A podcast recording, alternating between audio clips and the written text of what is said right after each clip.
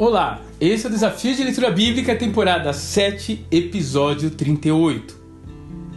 Odres Novos, Mateus capítulo 9. Os fariseus religiosos que seguem Jesus começam a pressioná-lo para uma atitude mais compatível com a tradição judaica. De fato, esse negócio de estar constantemente acompanhado por gentios, prostitutos e coletores de impostos não convinha a um rabino que desejasse ter o respeito dos doutores da lei. Para colocar então os pingos nos is, o mestre ensina uma nova parábola: vinhos novos derramados em odres velhos. A analogia é fácil de entender. Jesus veio para fazer um rompimento radical com a velha concepção judaica. Ele havia vindo para anunciar uma nova dispensação de graça, um novo mover de Deus sobre seu povo, derramado pelo Espírito Santo. Esse é o vinho novo e o nosso coração é o odre.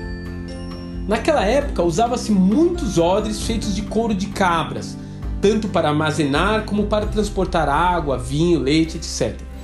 Com o passar do tempo, porém, o couro ia ficando ressecado, de forma que um processo de fermentação, com liberação de gases e aumento de pressão, poderia rompê-lo. E o nosso coração às vezes também fica assim.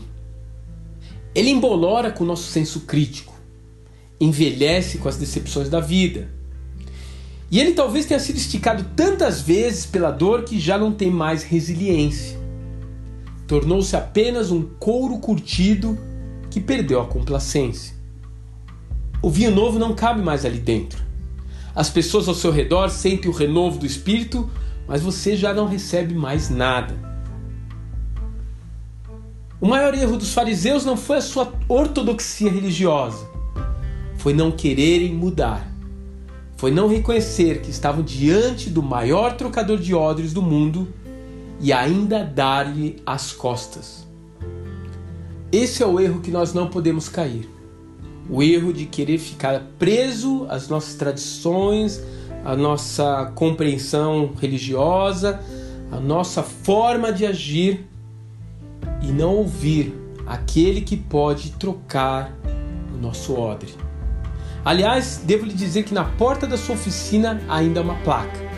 Ela diz: aproveite, troque aqui o seu odre velho por um novo em folha e receba toda a boa dádiva que Deus tem para lhe dar. Que Deus te abençoe e até amanhã.